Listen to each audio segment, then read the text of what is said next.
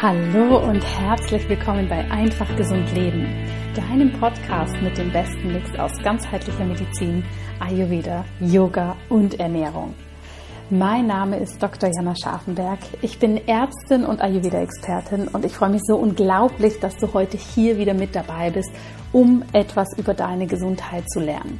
Und ihr Lieben, heute haben wir wirklich eine spezielle Folge. Ich weiß, ich sage das häufig. Aber heute haben wir ein Thema, was wir tatsächlich so in diesem Podcast noch nie angeschaut haben. Und dementsprechend finde ich es auch ganz, ganz spannend, denn wenn wir über ganzheitliche Gesundheit sprechen, darf das vielleicht für die ein oder andere Person unter euch nicht fehlen. Und zwar geht es heute um Ayurveda Gesundheit für Tiere. Und zwar Ayurveda Gesundheit für Hunden und Katzen. Und ich bin auf meinen Interviewgast tatsächlich durch eine Ayurveda-Kollegin aufmerksam geworden. Sie rief mich an und sagte, Mensch, wenn du mal wirklich ein spannendes Thema mit reinnehmen möchtest in den Podcast, dann wäre das etwas. Und Martina Steinemann, die ich auch gleich interviewe, ein passender Gast. Und ich muss ganz ehrlich sein, am Anfang war ich so, hm, Ayurveda für Tiere, okay, das ist ja spannend. Aber je mehr ich mich reingelesen habe in die Thematik, und je mehr ich natürlich für mich auch verstanden habe, Ayurveda schließt alles mit ein. Und es wäre natürlich sehr vermessen zu sagen, Ayurveda darf für uns Menschen da sein und sonst für niemanden. Und trotz alledem wollen wir eine Verbundenheit zur Natur haben. Umso mehr habe ich gemerkt, doch, das Thema finde ich richtig, richtig spannend. Und dementsprechend habe ich Martina Steinemann hier in den Podcast eingeladen. Denn sie ist Ayurveda Ernährungs- und Gesundheitsberaterin, Ayurveda Tiergesundheitscoach und auch Ernährungsberaterin für Katzen und Hunde.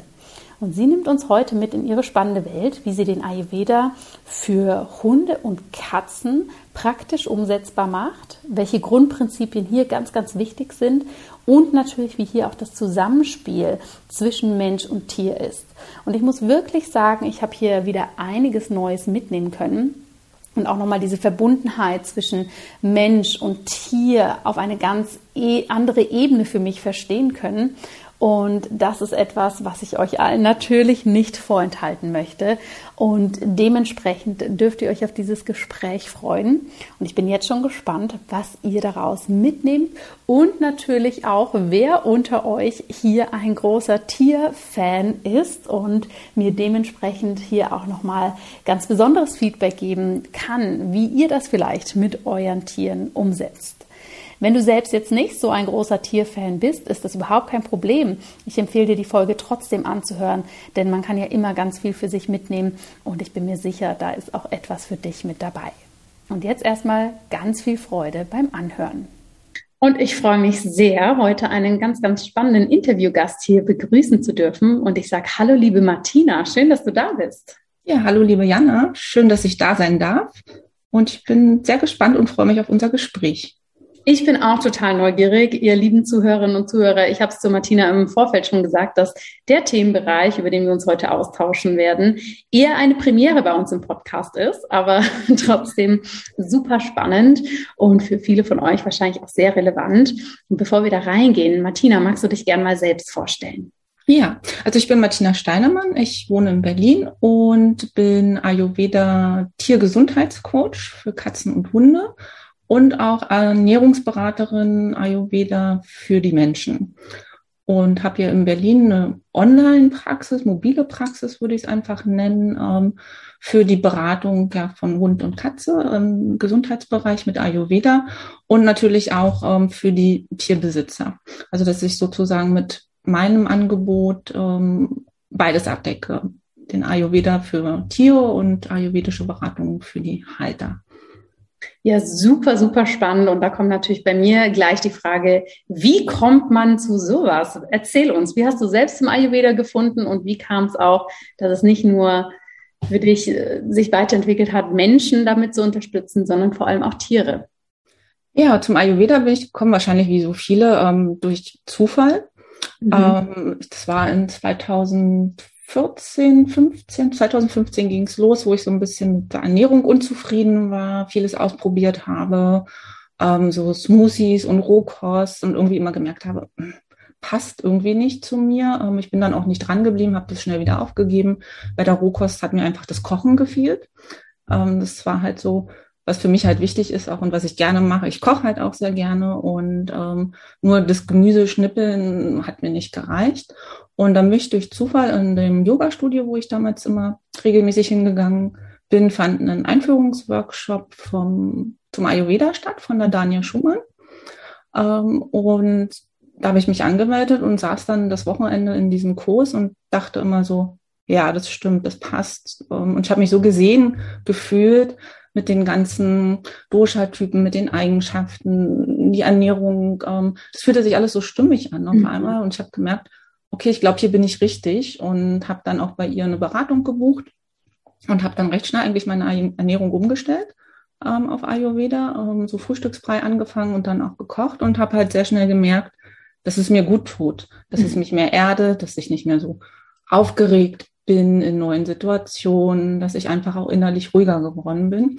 Und ich habe gemerkt, der Ayurveda ist etwas, wo ich dranbleiben möchte, was mich interessiert und wo ich nicht mehr das Interesse dran verloren habe, wie so bei vielen anderen Dingen, die ich dann mhm. angefangen habe und wieder aufgegeben habe, weil ich gemerkt habe, dass das nicht zueinander passt. So bin ich ähm, erstmal für mich zum Ayurveda gekommen. Dann ähm, war es so, dass ich dann Anfang 2016 eine Krebsdiagnose bekommen hatte und ähm, dann in der Reha gemerkt habe, die Ernährung ähm, funktioniert da so gar nicht. Ne? Ähm, also es war wirklich so diese klassische Ernährung nach Deutscher Gesellschaft für Ernährung und es passte mit dem, was ich jetzt über den Ayurveda schon wusste, aus meinen eigenen Erfahrungen, so gar nicht zusammen und habe dann beschlossen, dass ich halt eine Ausbildung machen möchte als Ernährungsberaterin im Ayurveda, um halt dieses Wissen weiterzugeben, dass es total wichtig ist und wie gut es einem tut. Und ich glaube auch der Ayurveda ist in mein Leben gekommen zu einem Zeitpunkt, wo ich ihn brauchte, um halt diese Krise mhm. zu überstehen. Mhm. Genau, also habe ich dann die Ausbildung gemacht und ähm, bei Kerstin Rosenberg in Birstein. Und irgendwann hat Theresa Rosenberg, die Tochter, ähm, ja, ein Wochenendseminar angeboten, Ayurveda für Tiere. Und da ging es dann los, dass ich mich dann mehr für die Tiere auch interessiert habe. Ich bin halt mit Tieren groß geworden, auch auf dem Dorf, mit Hund, Katzen, Hühnern. Wir hatten eigentlich so alles an Tieren und war immer sehr tieraffin auch gewesen. Hm. Und habe gedacht, das passt eigentlich super, ähm, auch den Tieren mit dem Ayurveda zu helfen, weil ich gemerkt habe auch, da kann man so viel auch tun, auch über die Ernährung halt bei Tieren. Es ist auch halt wichtig, dass man die gesund ernährt und nach ihren Bedürfnissen und dass mittlerweile auch unsere Tiere so viele Zivilisationskrankheiten haben, die wir auch haben, was auf die Ernährung zurückzuführen ist. Und ja. so habe ich mich entschieden, halt beide Bereiche abzudecken.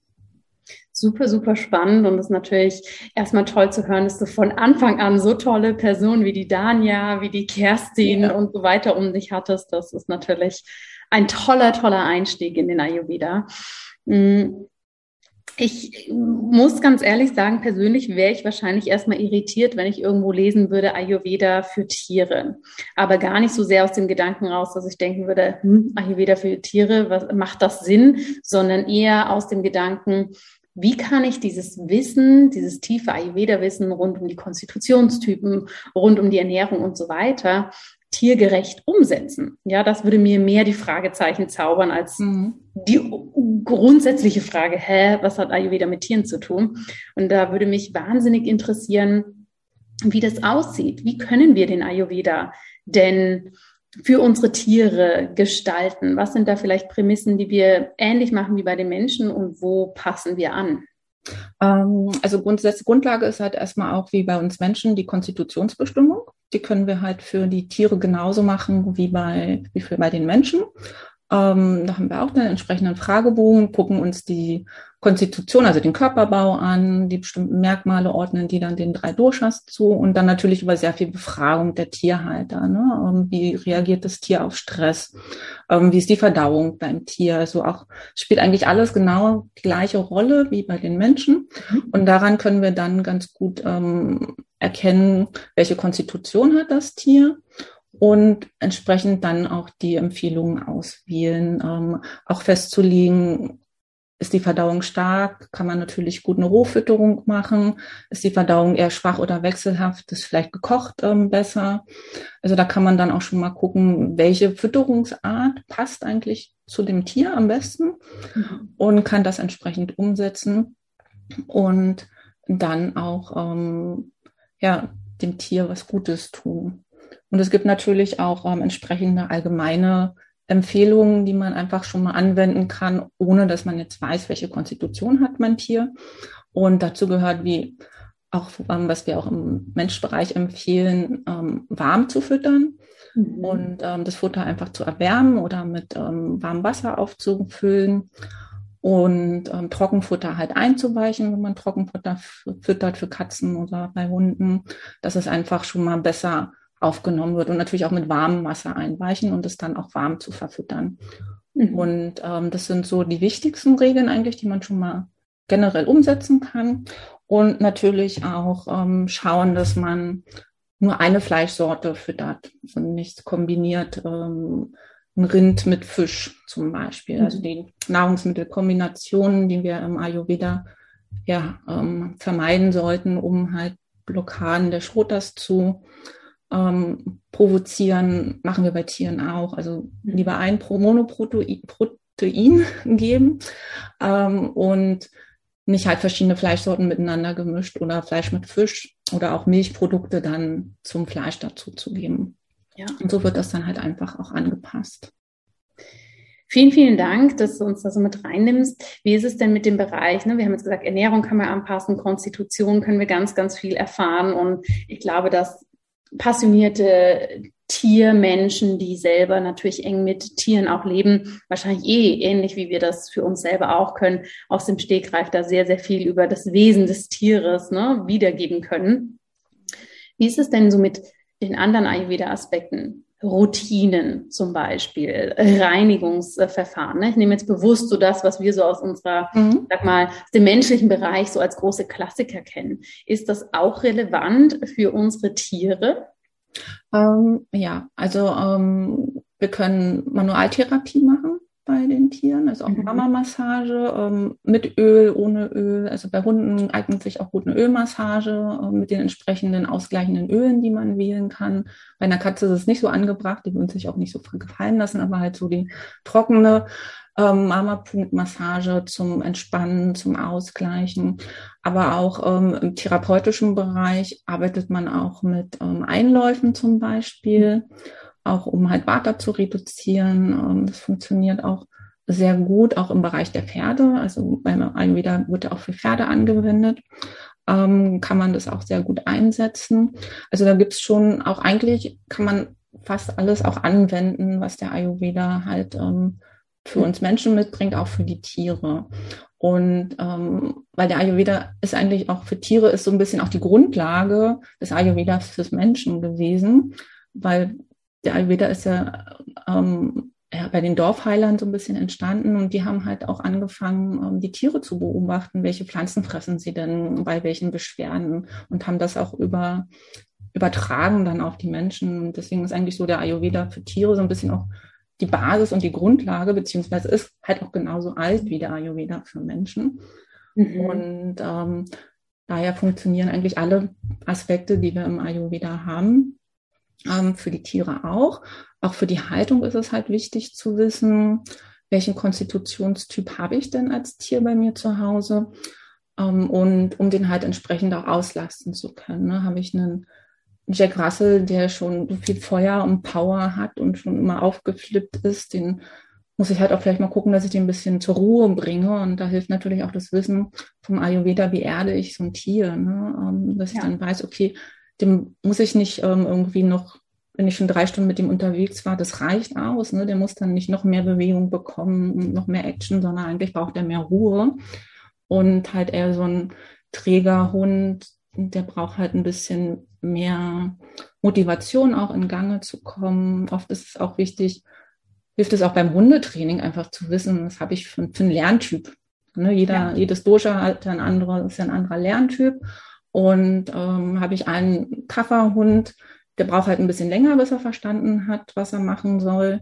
Ähm, oder so ein Warterhund, der vergisst es halt wieder, weil ihm was anderes ablenkt. Und wenn ich das weiß, dass der Hund so ist, dann kann man natürlich da auch ganz anders mit dem arbeiten und ist vielleicht auch als Mensch dann nicht frustriert, wenn irgendwie im Training wieder was nicht funktioniert hat, mhm. ähm, weil der Hund halt einfach von seiner Konstitution her ähm, so ist, wie er ist und halt ja. ein bisschen länger braucht oder halt nochmal eine Wiederholung braucht, um halt ähm, zu merken, okay, das war jetzt meine Aufgabe, die ich zu tun habe. Mhm. Mhm. Super, super spannend.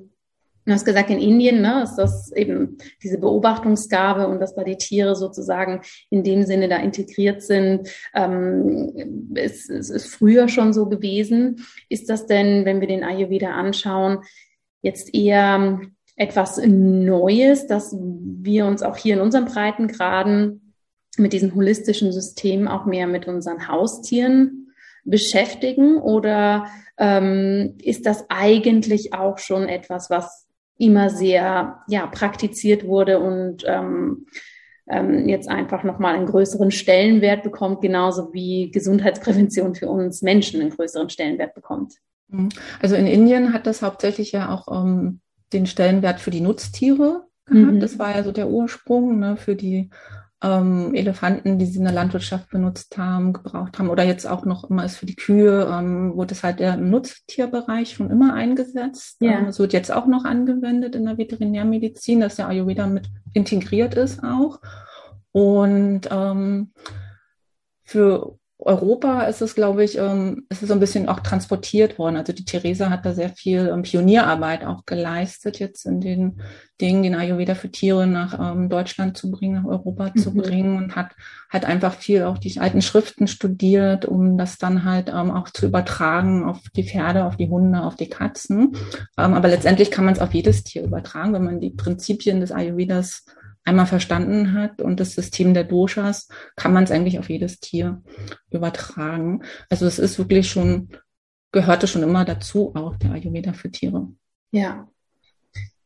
Wie ist es denn bei dir? Kommen Menschen, Tierbesitzer auf dich zu, auch eher mit diesem präventiven Charakter, dass sie sagen, Mensch, ne, ich möchte darüber meinen Hund, meine Katze besser verstehen, besser schauen, ähm, wie ich sozusagen ein gutes Leben gestalten kann und auch vielleicht diese ähm, Beziehung zwischen ne, Besitzer und ähm, Tier besser gestalten? Oder ist es eher so, dass die meisten kommen, wie wir es ja auch von unserer Gesundheit manchmal kennen, dann, wenn eben was nicht gut läuft? Hm, also die meisten kommen wenn etwas nicht gut läuft. Ne? Also ja. wenn es Probleme gibt mit der, mit der Verdauung, wenn irgendwelche Erkrankungen da sind, Allergien, ähm, Magen-Darm-Probleme, dann kommen sie.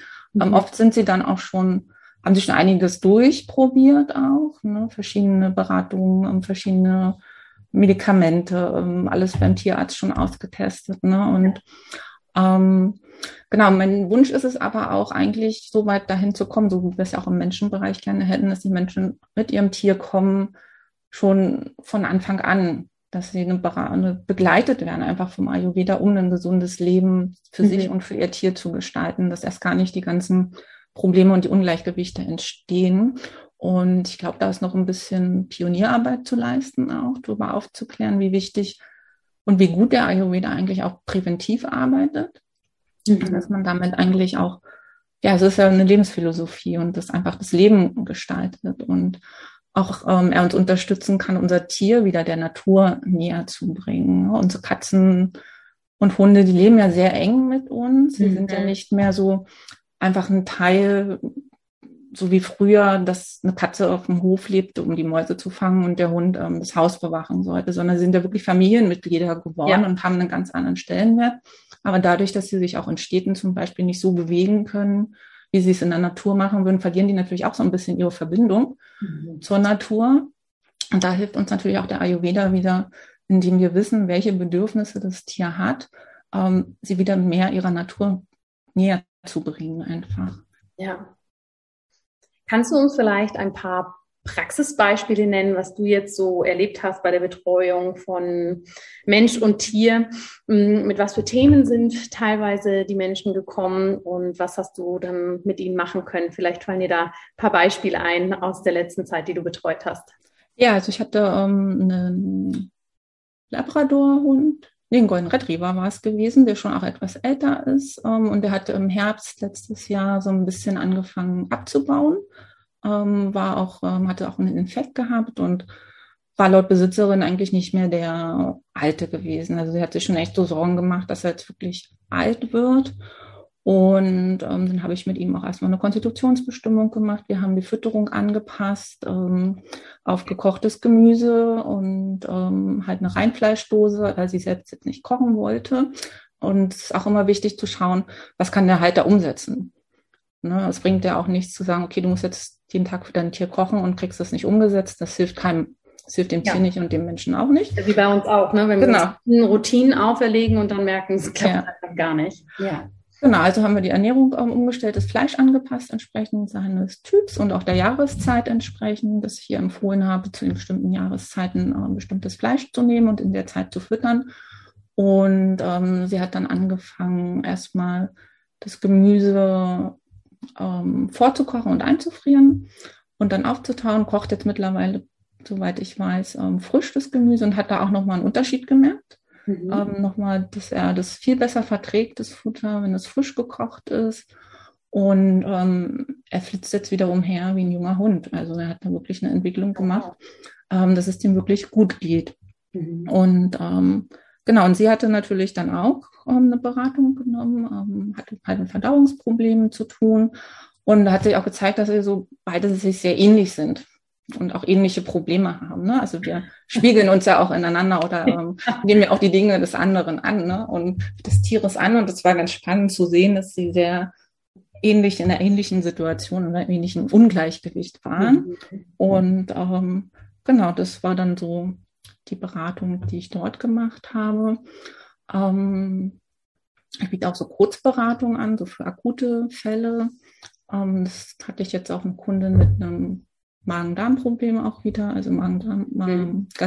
Bei der Hündin und habe ihr dann mal Tipps gegeben, dass sie halt ähm, so ein Kartoffelbrei mit bestimmten Gewürzen abends nochmal vom zu Bett gehen, vom Schlafen gibt, damit der Magen über Nacht beruhigt ist und einfach auch mal ein bisschen das Futter aufzuwärmen und einzuweichen einfach auch. Und das hat auch ganz gut funktioniert. Super. Vielen, vielen Dank fürs Teilen und ich finde es ja total spannend, weil ähm, ich habe es ja im Vorgespräch gesagt, ich habe jetzt persönlich gerade nicht mit so vielen Tieren Kontakt in dem Sinne, dass sie jetzt bei uns wohnen. Aber es ist natürlich spannend, weil wir sehen so viele Analogien. Ne? Wir können ja wirklich in den Tierhandel gehen und sehen da in äh, Dosen und in großen Säcken natürlich letztendlich am Ende des Tages genauso das Convenient Food, wie wir es für uns auch in Dosen und in Säcken im Supermarkt sehen können. Und es ist einfach sehr spannend, sich das mal so klar zu machen. Ne? Nochmal wirklich so klar zu machen, dass das für Tiere, die so eng mit uns zusammenwohnen, natürlich einfach die Modernisierung, sage ich mal, der Lebensmittel da natürlich auch nicht Halt vormacht. Ne? Ja, genau. Und auch die Kombination. Ne? Also wenn man dann sieht, dann ist irgendwie, da, überall ist irgendwie Käse drin, dann ist es irgendwie Fisch mit, ähm, mit Geflügel kombiniert. Also das passt alles nicht zueinander. Ne? Ähm, die Leckerlis, die es alle gibt, ähm, was da mittlerweile alles drin ist. Ähm, da sind dann auch schon Superfoods drin, so wie es bei uns dann ähm, für uns Menschen gibt. Also das ist natürlich auch ein ziemlich großer Markt, dieser Tiermittel, ja. Tierbereich, ne, Tierbedarf, Tierfutter. Aber es ist halt auch vieles dabei, wo ich aus ayurvedischer Sicht sage, hm, ist vielleicht nicht ganz so gut geeignet, sollte man gucken, dass man das irgendwie anders ähm, gestaltet und zumindest auch aufwertet ayurvedisch. Ja. Ne? Also das ist mir auch wichtig, dass ähm, auch Fertigfutter verwendet werden darf und kann, aber dass man es dann auch mit wenigen Schritten aufwerten kann, indem man einfach noch frisches Gemüse dazu kocht, ähm, Gewürze verwendet, die in Ghee anröstet und das drüber gibt. Ähm, und dann hat es auch schon Vorteile für den. Hund oder für mhm. die Katze. Gibt es denn im deutschsprachigen Raum Tierärztinnen und Tierärzte, die auch dem Ayurveda für Tiere da sehr zugewandt sind? Oder sind wir da noch nicht so weit? Mm, also ich wüsste jetzt keinen, der ähm, Tierarzt ist und im Ayurveda arbeitet. Ähm, es ist auch recht neu noch. Ähm, und ich bin da auch schon seit zwei Jahren dran, so ein bisschen auch den Ayurveda für Tiere rauszutragen, mhm. ähm, die Leute zu informieren.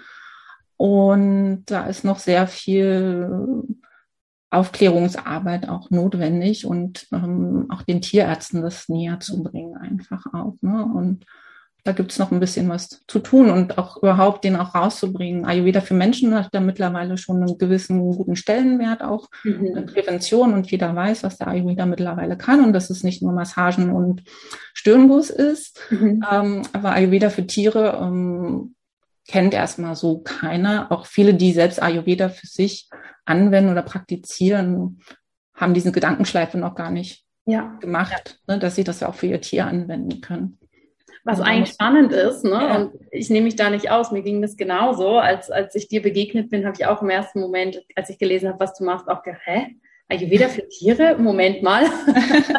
Aber ich meine ganz ehrlich, wenn wir hinschauen, äh, Ayurveda ist die Wissenschaft oder Weisheit des Lebens und es wäre ehrlich gesagt auch ein bisschen abgehoben, wenn wir Menschen sagen, okay, es ist die Wissenschaft des Lebens, aber die betrifft nur uns, ja, mhm. nur unser Leben und nicht sozusagen all das andere Leben, was existiert.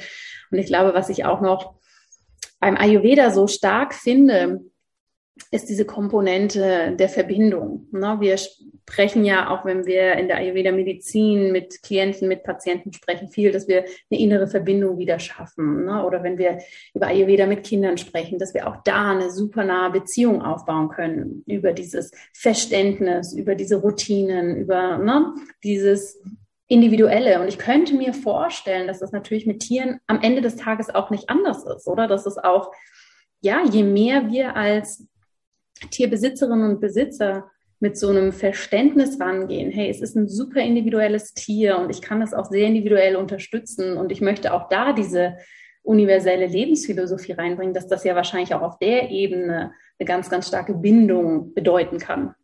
Auf jeden Fall. Ähm, und ich kriege auch immer das Feedback nach so einer Konstitutionsbestimmung, die ja auch so 90 Minuten dauert ungefähr. Mhm dass die Tierhalterinnen sagen, okay, ähm, ich habe mein Tier jetzt nochmal ganz anders kennengelernt, weil sie ganz andere Fragen gestellt bekommen als vielleicht ähm, in einer klassischen Ernährungsberatung, als Fragen, die ein Tierarzt stellt ähm, und auch nochmal neu nachgedacht haben, ja, wie, wie reagiert denn mein Tier auf Stress zum Beispiel? Ne, und ja. erstmal merken, okay, das ist vielleicht doch jemand, der eher so ein bisschen einfriert und ähm, erstmal abwartet, dass es passiert und wie es weitergeht.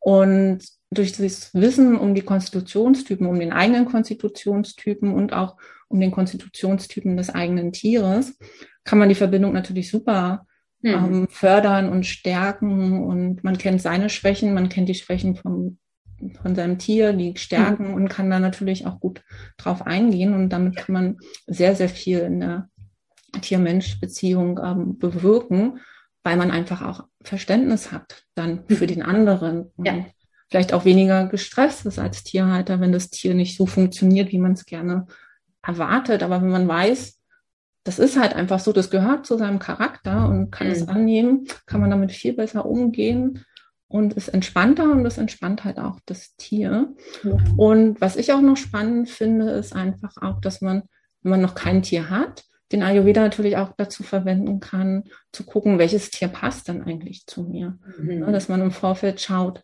wie sieht mein Alltag aus? Welche, wie lebe ich? Ähm, wie kann ich denn ein Tier integrieren? Ähm, und welches Tier passt eigentlich zu meinem Lebensstil? Ne? Bin ich viel unterwegs? Ähm, brauche ich vielleicht auch mal ein Tier, was mich eher erdet, mit dem ich mehr zu Hause bin mhm. und der mir Ruhe gibt? Oder bin ich jemand, der eh schon ein bisschen träge ist und nicht vom Sofa hochkommt? Ist vielleicht ein Pittertier gut, mit dem ich raus muss, weil der halt sein, seine Energien abbauen muss? Ne? Ja, absolut. Super, super spannend und ähm, ich finde es klasse, dass du uns hier mit ins Thema rein nimmst. Was sind denn so deine Tipps für jemanden, der jetzt hier zuhört zum Ende des Interviews, wenn man sagt, okay, ich möchte da gern mehr drüber lernen, ich mache Ayurveda schon für mich.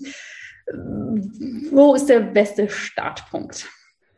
Ähm, ja, der beste Startpunkt ist einfach, ähm, erstmal für sich, wenn man schon Ayurveda für sich anwendet, kann man einfach auch schon mal gucken, was habe ich denn für mich gelernt über den Ayurveda ähm, oder weiß, wie funktioniert er und sich einfach mal das Tier anzuschauen, sein Tier, ne? einfach zu gucken, ähm, wie ist der Körperbau, ähm, welche Stressreaktionsmuster hat das Tier. Einfach so ein bisschen gucken, wie verhält es sich auch zu den Jahreszeiten. Ne? Mhm. Wie kommt es mit Hitze klar? Mag es total gerne in der Sonne liegen oder ist es eher ein Tier, was die Sonne und die Hitze meidet? Dann habe ich schon mal so einen Hinweis, dass vielleicht viel Pitta in der Konstitution ist. Oder auch, ähm, wie ist das Spielverhalten? Also da kann man schon mal sehr viel erkennen, ähm, an Verhalten des Tieres.